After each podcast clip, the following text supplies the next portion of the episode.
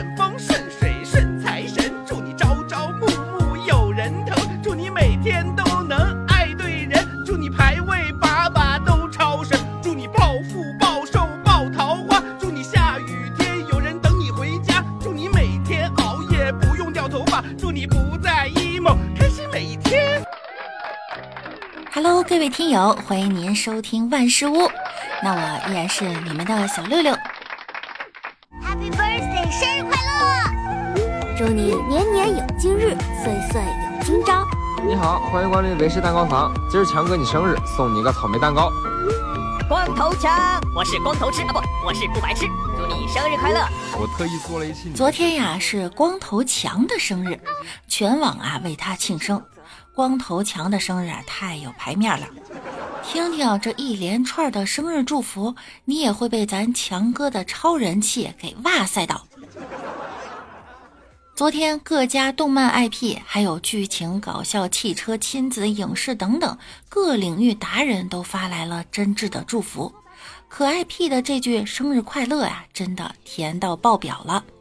光头强的这次生日啊，真的是破次元大联动了。千万要健康，千万要快乐。啥时候我过生日也有这么多人给我祝福呢？十二月二十九日凌晨三点，五千多名游客在上海迪士尼门前排起了长龙。据了解呢，昨天是上海迪士尼二零二一达菲和朋友们圣诞系列商品库存公开售卖的时间。此前，该商品只能通过抽签限购的形式进行购买。有网友称啊，现场有带小孩夜排的妈妈，还有人在排队期间崩溃大喊，憋到尿血。开园后，仿佛万人在跑马拉松啊！昨天，相信很多朋友呢都刷到了男子排队尿血的视频，我就想说啊，咱都这样了，咱能不买了吗？商场内有人因为抢东西大打出手，有人没买到东西当场下跪。最后，圣诞限定贝尔和露露溢价到两千多，还一只难求，挺魔幻的哈！居然真有人会为了一个玩偶排队排一夜。但当我们得知这些彻夜排队的人里有相当多的人是黄牛之后，我们也就明白了为啥在全世界最快乐的地方会有这么多荒唐的事情发生了。有人是真的喜欢，也有人是为了拿别人的喜爱挣钱。就像前阵子定时抢茅台，只要抢到，倒手一卖呀就是几千块，这才导致本来不贵的东西越来越贵，越来越稀有。那些想挣钱的人咱管不着，只希望那些理智尚在的人好好想一想，为了一个玩偶，有必要这么折腾自己吗？后面这五位同学也在折腾自己。河北男生五人同时拨打女友电话，现场瞬间急眼了。我们来感受一下。喂，喂，干嘛？喂，谁呀？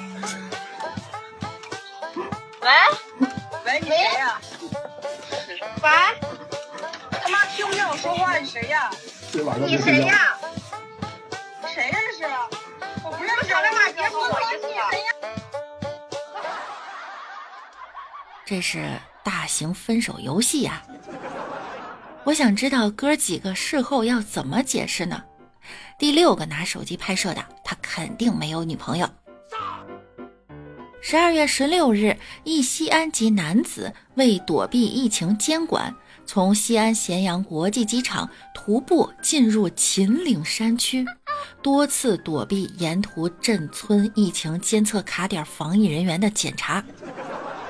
直到二十四日，该男子进入宁夏县广货街被发现，经询问行程轨迹后，被采取集中隔离措施。经宁夏县公安局广货街派出所调查，该男子在明知疫情防控要求的情况下，隐瞒行程和活动轨迹，逃避防疫卡点检查，严重影响了疫情防控工作秩序。为早点回家徒步翻越秦岭啊，这也是个狠人啦。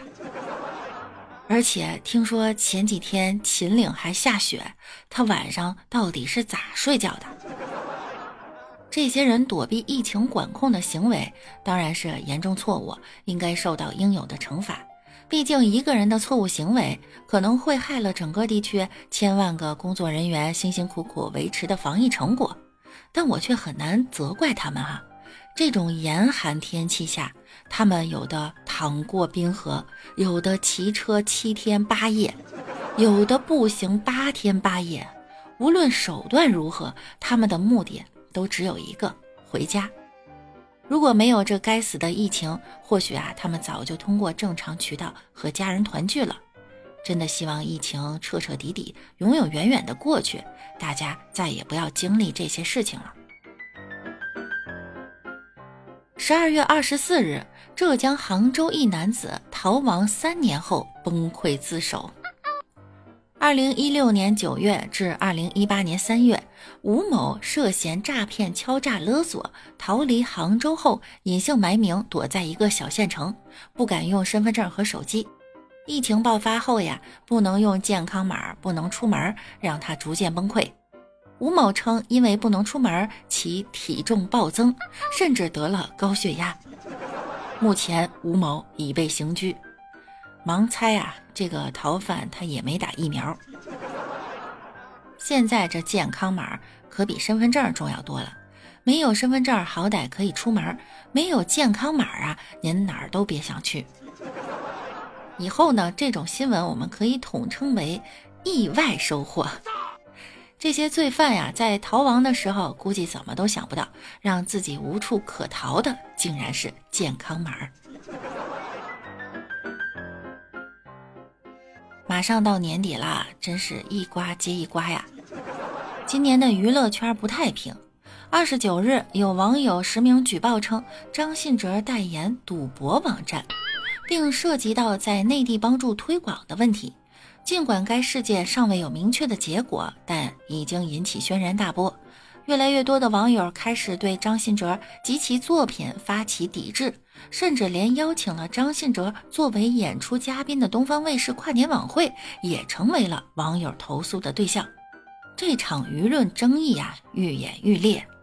针对该事件，张信哲本人尚未公开回应，我们还是静静等待调查结果吧。二零二一年余额已经不多了，希望二零二二年大家一切顺利。那我们本期的节目到这儿又要跟大家说再见了，记得点击订阅以及关注我。那我们明天见喽，拜拜。